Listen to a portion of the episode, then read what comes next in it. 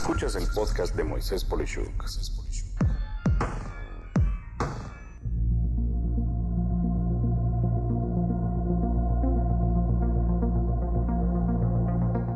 Un enfoque diferente del Día del Amor y la Amistad.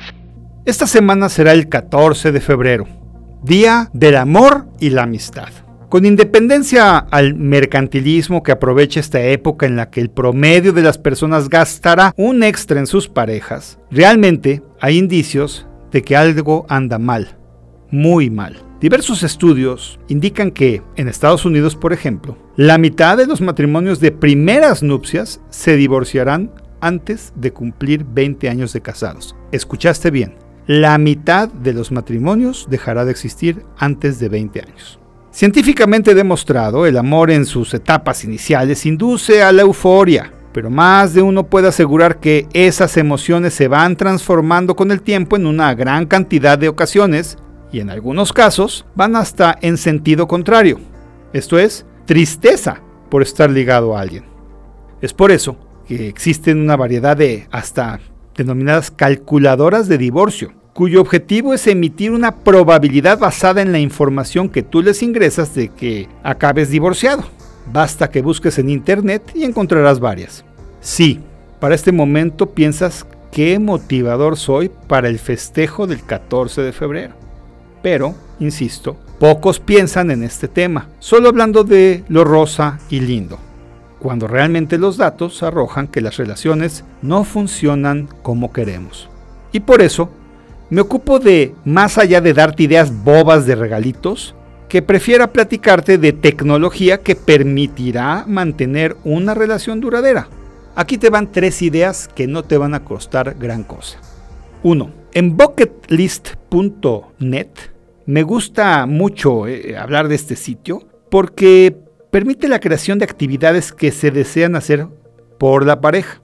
Así es, tu pareja y tú se colocan desde ideas de vacaciones, actividades que desean experimentar juntos y pueden ser de corto plazo o algo a hacer en un periodo muy largo. Y bueno, la idea es tener una cubeta de deseos para perfilar en conjunto lo que cada uno de ustedes tiene de interés y quiere compartir con el otro.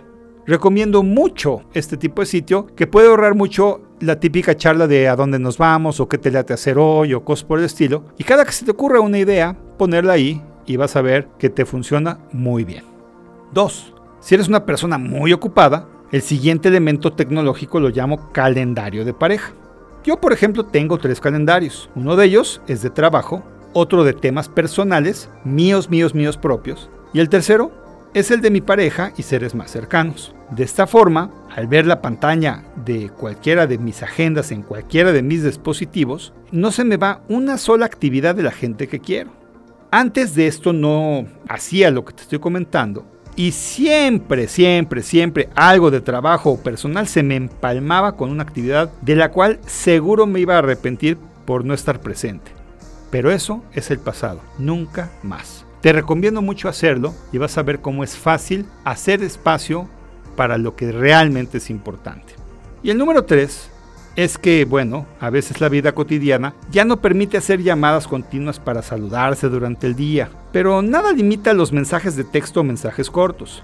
Ten una práctica de que cada vez que te acuerdes de tu pareja, sí, sí, estabas pensando en esa persona especial, escríbele un mensajito, mándale un emoticon, ponle algún meme, mándale algún sticker, lo que tú quieras. Y si estás de viaje, igual, no por no estar quiere decir que te desconectaste, sigue haciéndolo. En fin, son unos segundos que van a llenar el alma de tu contraparte.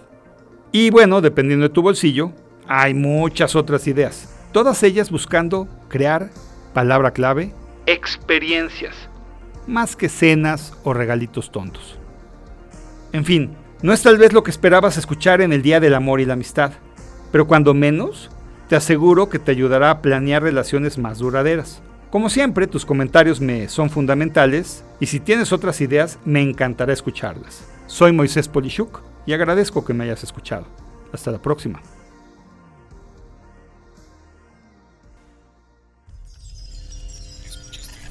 Escuchaste el podcast de Moisés Polishuk.